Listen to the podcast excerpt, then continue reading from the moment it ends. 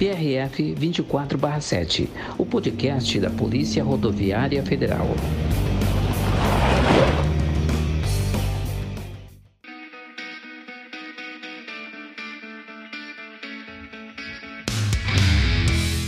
A garantia da segurança pública e da mobilidade no Brasil está na missão da Polícia Rodoviária Federal. E na busca por um trânsito mais seguro, a instituição começou os testes para a implementação dos drogômetros. Os aparelhos portáteis detectam o uso de substâncias psicoativas, que podem alterar o comportamento de motoristas e causar acidentes. Eu sou Fernanda Nascimento, este é o episódio 1 do PRF 24/7, o podcast da Polícia Rodoviária Federal. Criado com o objetivo de aproximar ainda mais a PRF da sociedade, o 24/7 vai abordar temas relacionados à mobilidade e à segurança, os pilares de atuação da PRF no Brasil.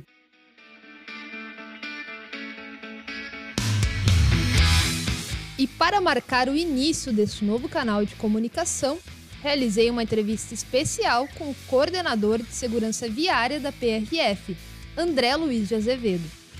Nesta conversa, o Azevedo explicou com detalhes como serão os testes para a implementação do aparelho e falou também sobre a importância do voluntariado de motoristas.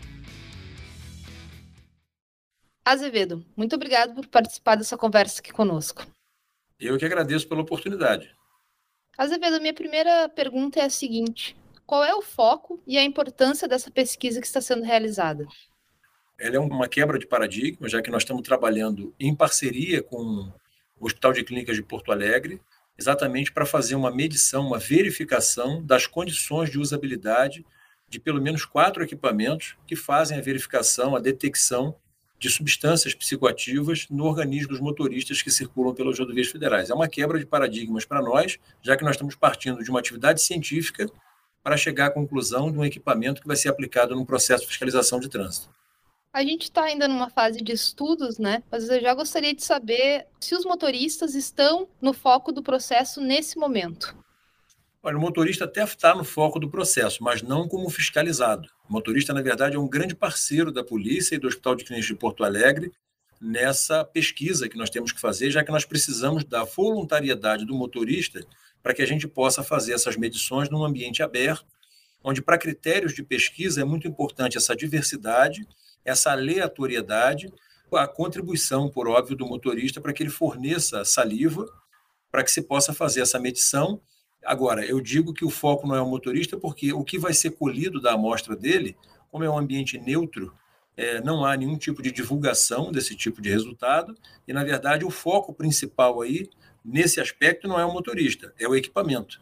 Então, o que se está fazendo agora é tentando usar voluntários em um ambiente real de fiscalização, mas sem a conotação da intervenção da atividade policial, para coletar amostras e medir a capacidade do equipamento de fazer essa verificação num ambiente de atuação que a Polícia Rodoviária Federal desenvolve. E essa pesquisa, então, como tu comentou, está sendo realizada pelo Hospital de Clínicas de Porto Alegre. Ela vai ser desenvolvida toda no Rio Grande do Sul, tem outras localidades e também até quando segue essa pesquisa?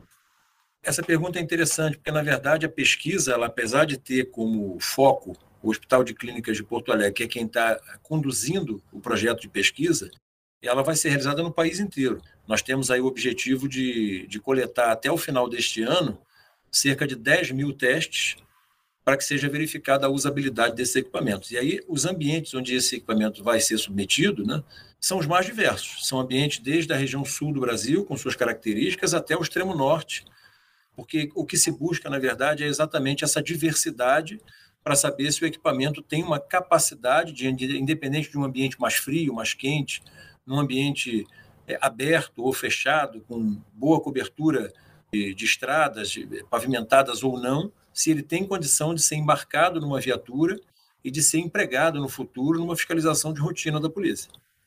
E quais são esses aparelhos que estão sendo testados? É, na verdade, são quatro equipamentos que foram é, selecionados previamente no chamamento público. As empresas tiveram a possibilidade de colocar os seus equipamentos para o teste, dentro de critérios que foram definidos pela Senad, juntamente com o Hospital de Clínicas de, de Porto Alegre. Esses equipamentos foram selecionados. todos eles são portáteis, cada um tem a sua característica, cada qual apostou em um tipo de, de, característica que fortaleça na leitura do seu fabricante a sua capacidade de competir para esse processo de seleção.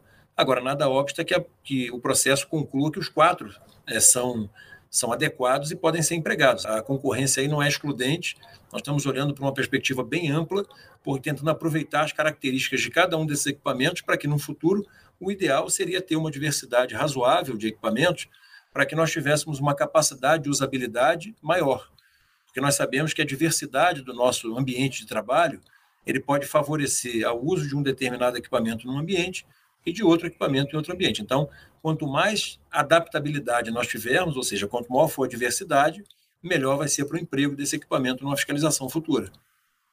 É, e essa é uma questão que vocês também estão avaliando, né? Essa usabilidade. Né? Por que, que ela é importante nessa fase de testes? A Polícia Rodoviária Federal tem algumas características que tornam ela uma polícia eu diria, única no mundo. É uma polícia que cobre 72 mil quilômetros de rodovia, mais ou menos, e a característica que nos torna tão interessantes para esse tipo de pesquisa aberta, pela diversidade que ela pode proporcionar, é o fato de nós sermos um país com as dimensões que tem e com um país que escolheu o modal rodoviário como modal principal. Mais de 60% das riquezas do país escoam por rodovias. Então, a capacidade de coletar amostras num ambiente tão diverso, tão extenso, faz fronteira com 10 países, e para a Polícia Rodoviária Federal, que é a polícia que cuida desse modal, é, características que tornam ela a instituição talvez mais adequada, é, porque única no Brasil inteiro, uma única polícia, é, credenciam a Polícia Rodoviária Federal para buscar esse tipo de teste, favorecendo a pesquisa do Hospital de Clínicas para chegar a um equipamento e certamente retornando para nós com a definição do que seria a usabilidade, que é o que nós estamos testando. Os ambientes são muito diversos, são vias pavimentadas, vias não pavimentadas, ambientes extremamente úmidos, extremamente secos, frios, muito quentes.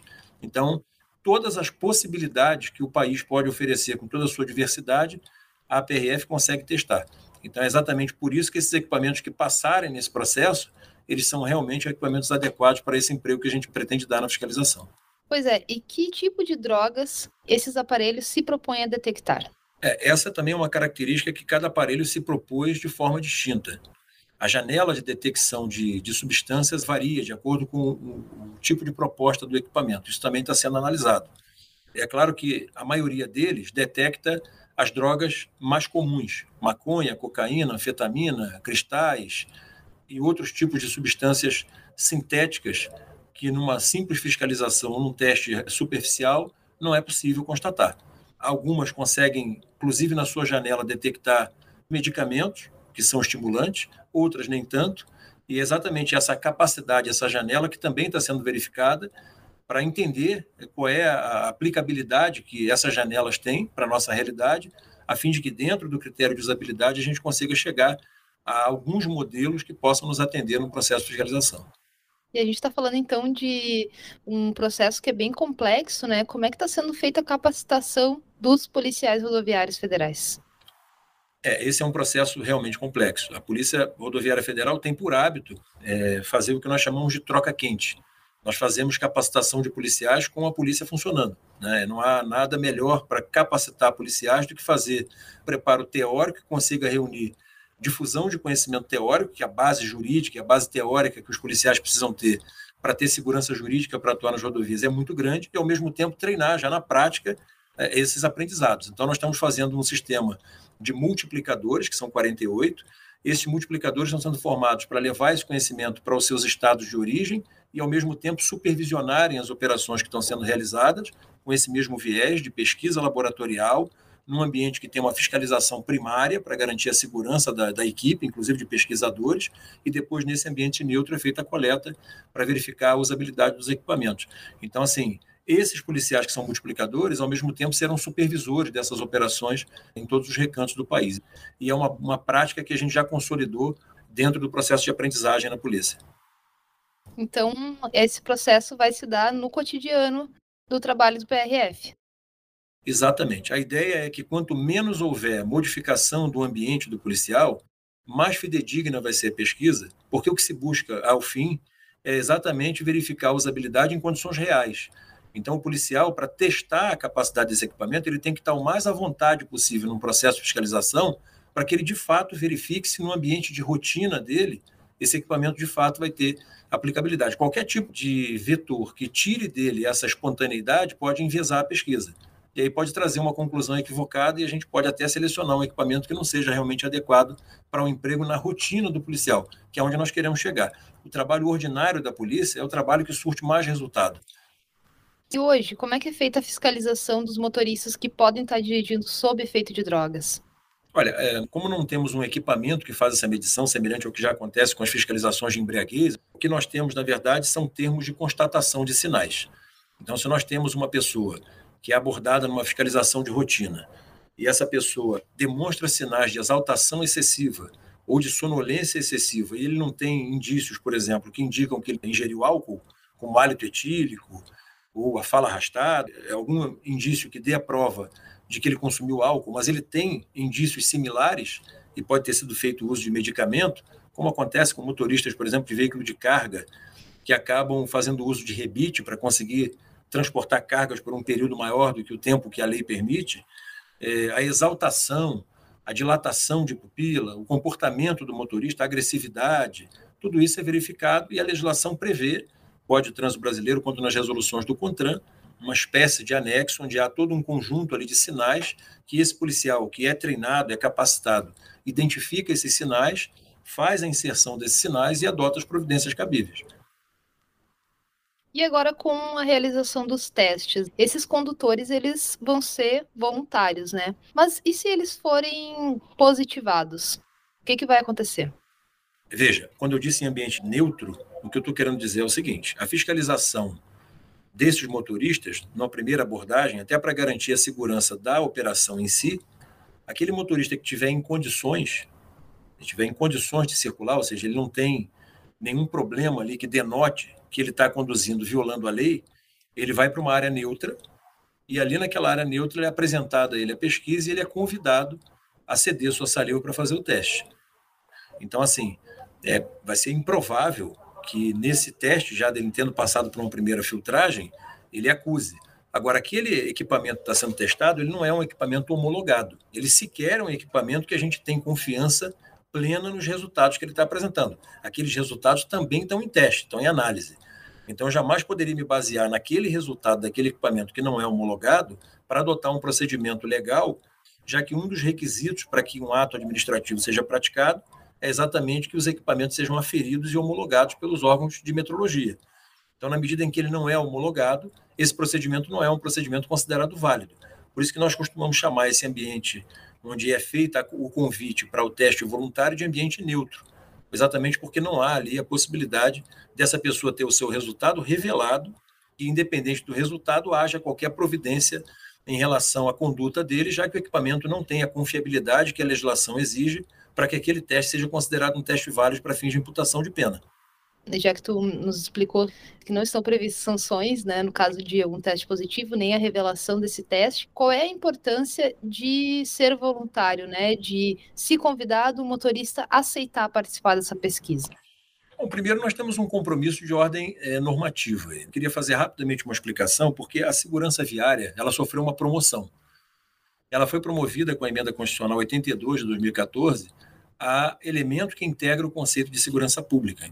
Nesse caso, a segurança viária é dever do Estado, mas também é responsabilidade de todos. Então, na verdade, além dessa questão da responsabilidade, é importante destacar que a maioria esmagadora dos motoristas que circulam pelas rodovias federais do Brasil são cumpridores das regras, são parceiros da polícia e apostam no fortalecimento da polícia e da fiscalização, porque segurança viária todos querem. Então, na verdade, para nós é muito importante que o usuário da rodovia mantenha essa parceria e ajude a polícia e o Hospital de Clínicas de Porto Alegre a definir um equipamento que vá trazer ainda mais segurança para aqueles que circulam e cumpram a lei. Para encerrar, já existe uma previsão de quando esses equipamentos serão implementados? Qual é a duração da pesquisa? O que, que tem, temos de cronograma? Olha, o cronograma, como eu disse anteriormente, ele tem essa previsão inicial de uma coleta de 10 mil testes e aí vai ser feita a verificação da usabilidade do equipamento, vão ser produzidos relatórios pela PRF e também pelos pesquisadores, e a partir desses relatórios coletados é que se vai chegar uma ideia de cronograma para que se passe a fase posterior. A fase posterior também não é uma fase simples, porque depois que esse processo laboratorial concluir, vai se passar para a fase de esforço legal. E a fase de esforço legal vai tentar contemplar essas condutas, essas medições, para transformar isso, a partir de uma base legal, numa conduta dentro do que está previsto nos artigos do CTB, que prevêem a conduta típica de dirigir sob influência de substância psicoativa, para que a gente consiga trazer para dentro desse conceito jurídico esses equipamentos com a homologação pelo órgão de metrologia e torná-los aptos a fazer as medições e tornar essas condutas mais facilmente identificáveis para que a gente possa retirar essas pessoas que estão circulando sob efeito de substância entorpecente de circulação para garantir segurança viária. Mas não há, eu não posso cravar aqui uma data para que esses equipamentos comecem efetivamente a ser empregados na fiscalização efetiva. Tá certo, então, Azevedo. Quero te agradecer pelas informações. Muito obrigada pela participação no nosso programa. A Polícia Rodoviária que agradece pela participação e conta mais uma vez com o apoio de todos aí para nós garantirmos as rodovias seguras no Brasil.